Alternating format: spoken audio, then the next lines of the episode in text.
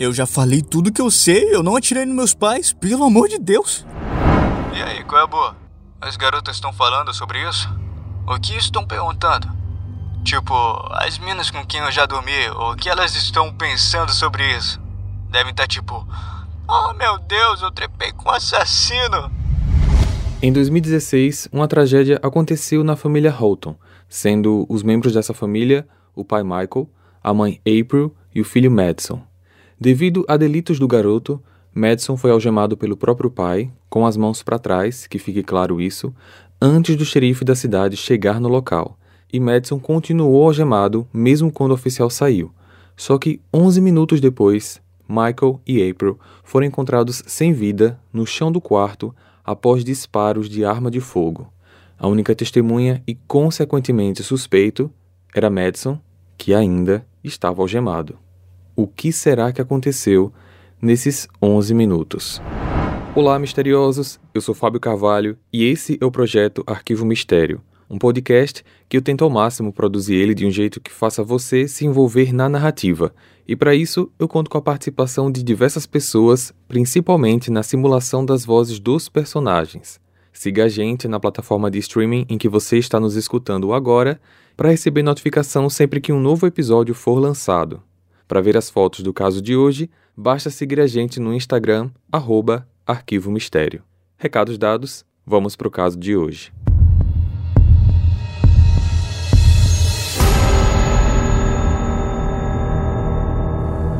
April Diane Holton nasceu no dia 24 de dezembro de 78. Jess Michael Holton nasceu no dia 3 de junho de 79 e se aproximaram na escola quando ambos estavam no último ano do ensino médio.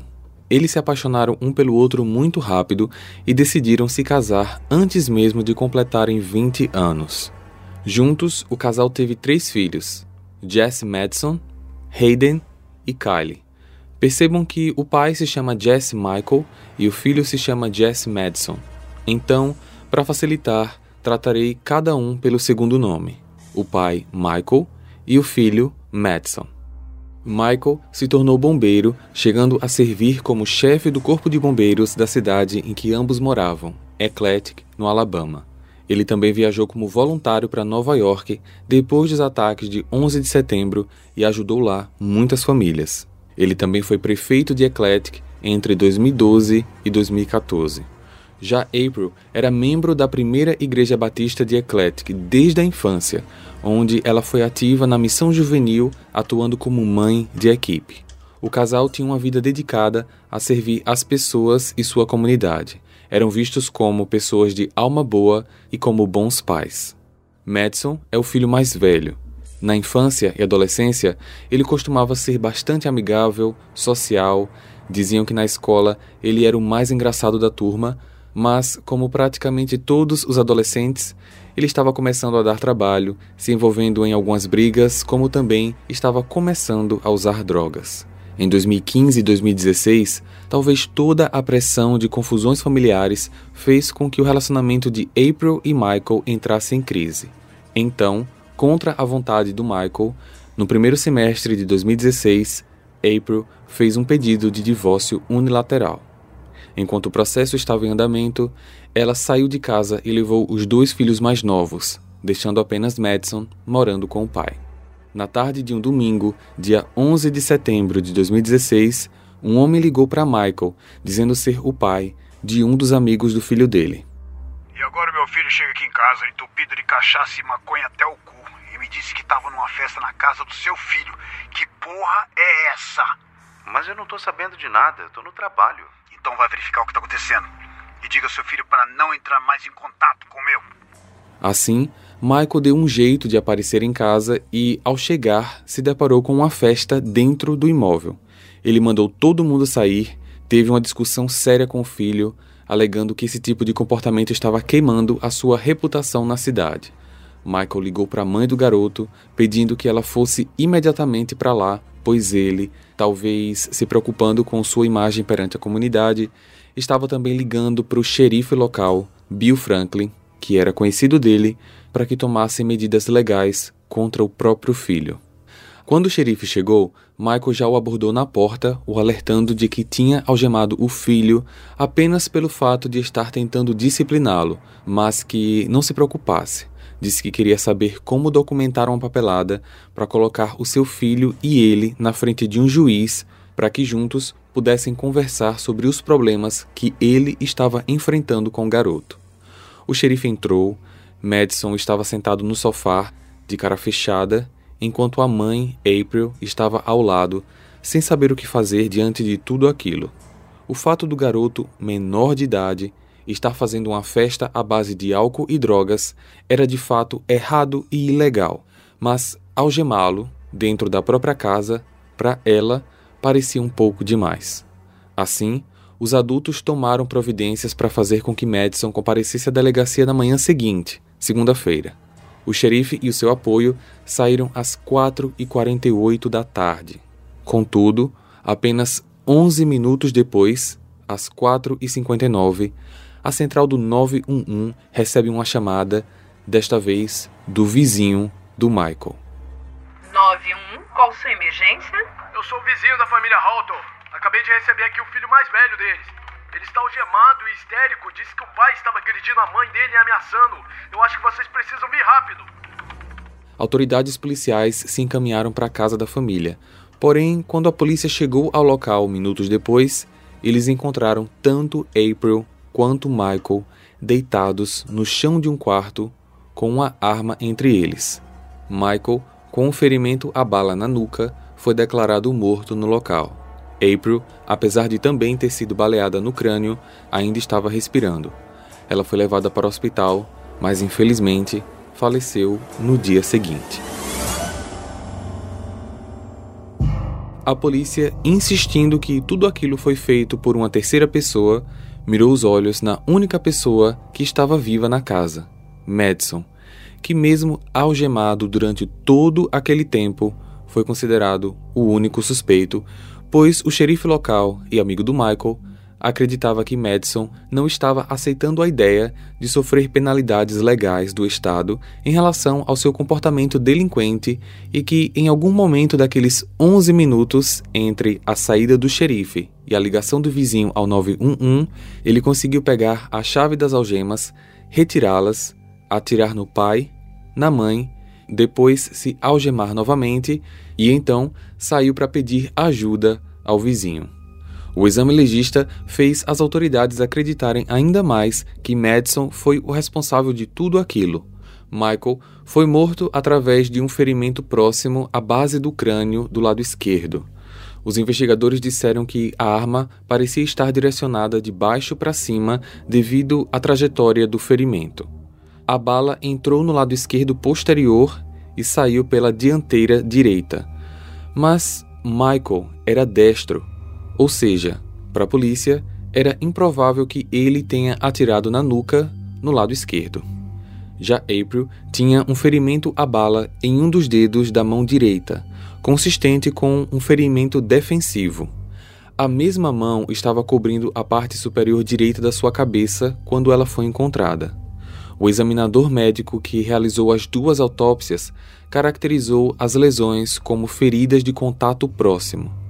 Embora o patologista classificasse as mortes como homicídio, eles não podiam descartar a possibilidade de ser resultado de um homicídio seguido de suicídio.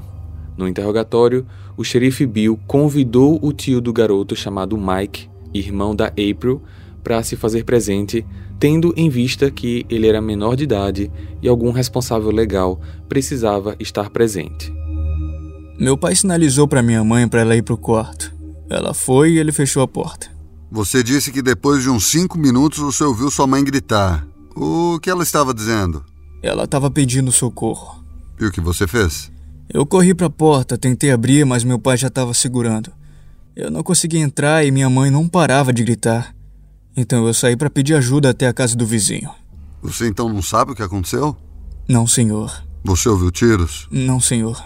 Você sabe que houve tiros lá dentro. Sim, pelo, pelo que me disseram, sei sim. Mas você não ouviu nada? Não, senhor. Você não acha estranho que seus pais acabaram de morrer e a gente não consegue ver uma lágrima? Eu não consigo nem chorar porque isso me machuca. Só faz essa história ficar rodando na minha cabeça sem parar. Eu prefiro pensar em outras coisas. Você percebe que tudo isso está recaindo sobre você. Eu não machuquei os meus pais. Minhas mãos estavam o tempo todo nas minhas costas. Eu nem podia mexer elas direito. O médico legista disse que eles não atiraram neles. Não me importo com o que o médico disse. Eu não atirei nos meus pais. Madison explicou que seus pais brigavam muito enquanto casados e as coisas só pioravam cada vez mais. Disse que as brigas eram verbais e às vezes tinha um clima tenso que ficava na casa quando um não falava com o outro. Ele estava esperando acabar a escola para ir logo para a faculdade e sair de casa. Acrescentou que quando os pais se separaram, Michael descobriu que April estava com um novo namorado e que isso para ele foi muito doloroso. Seu pai ficava chorando pela casa e falava sozinho, dizendo que não conseguia viver mais sem sua mulher.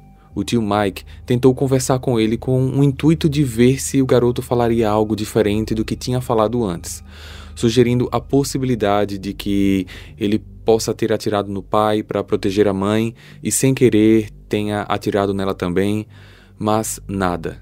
Ele só respondia a mesma coisa. Eu já falei tudo que eu sei, eu não atirei nos meus pais, pelo amor de Deus.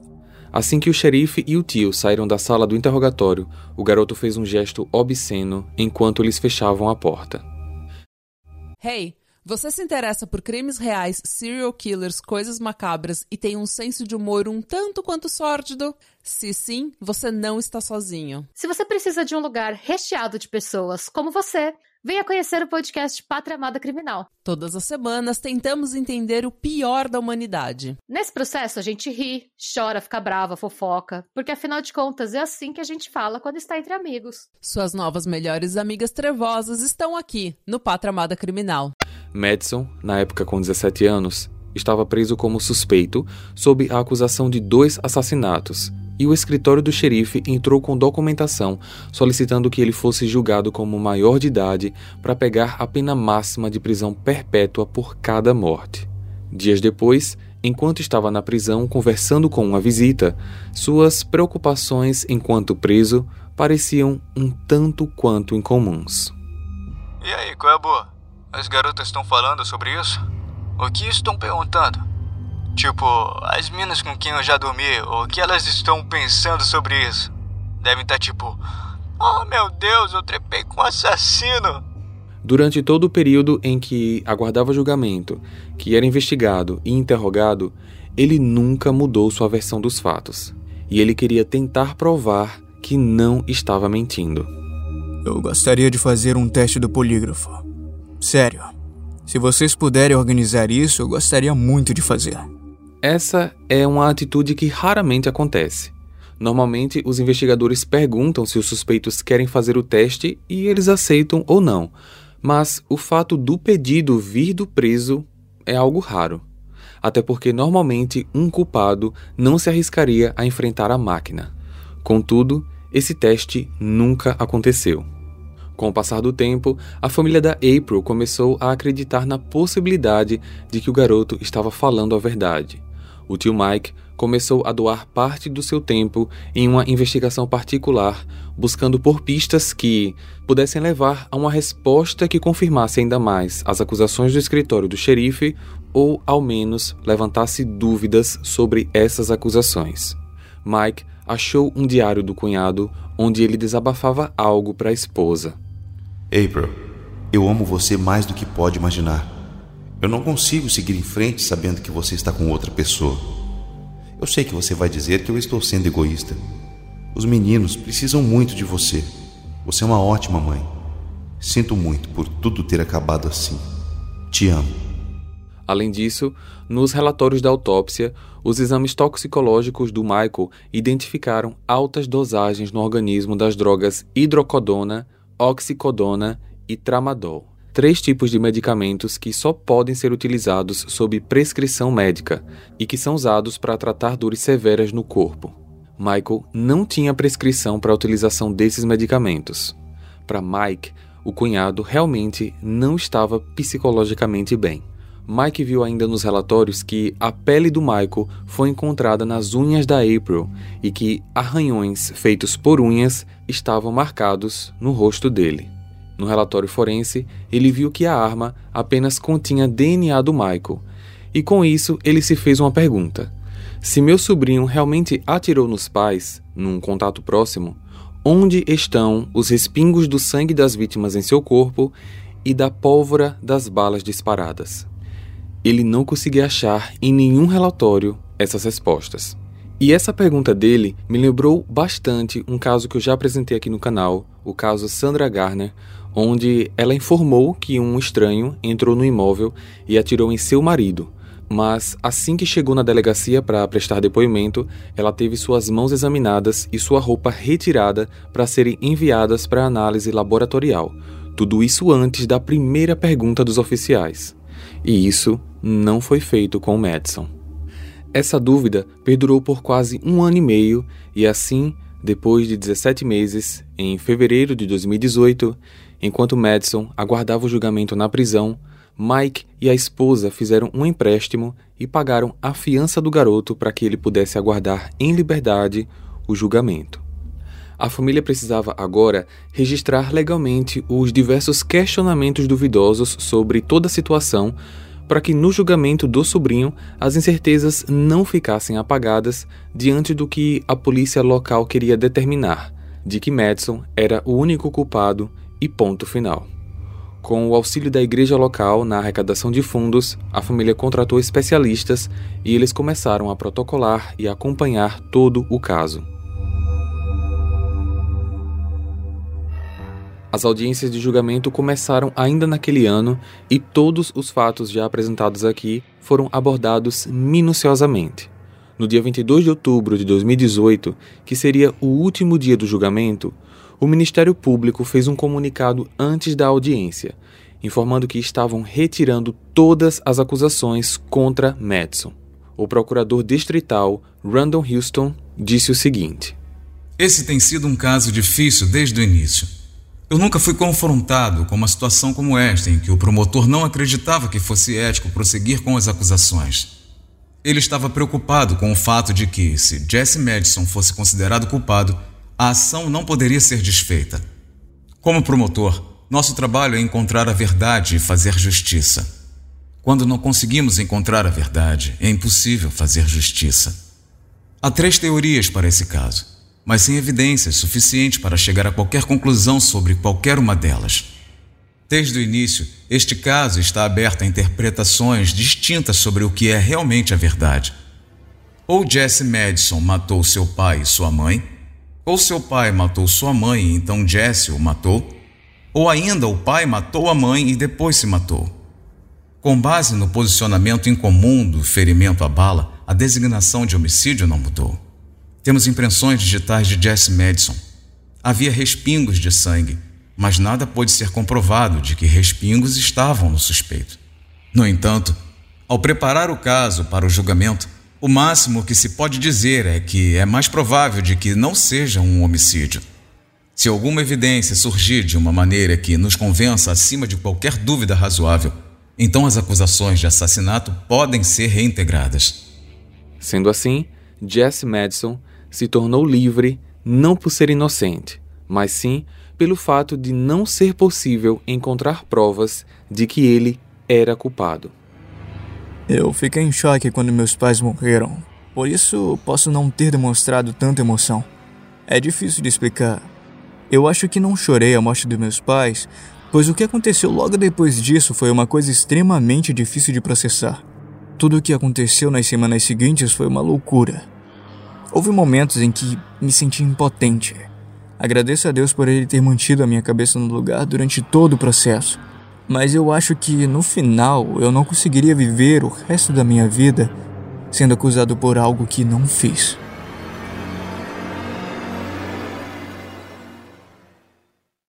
Hey, você se interessa por crimes reais, serial killers, coisas macabras e tem um senso de humor um tanto quanto sórdido? Se sim, você não está sozinho. Se você precisa de um lugar recheado de pessoas como você, Venha conhecer o podcast Pátria Amada Criminal. Todas as semanas tentamos entender o pior da humanidade. Nesse processo a gente ri, chora, fica brava, fofoca, porque afinal de contas é assim que a gente fala quando está entre amigos. Suas novas melhores amigas trevosas estão aqui no Pátria Amada Criminal.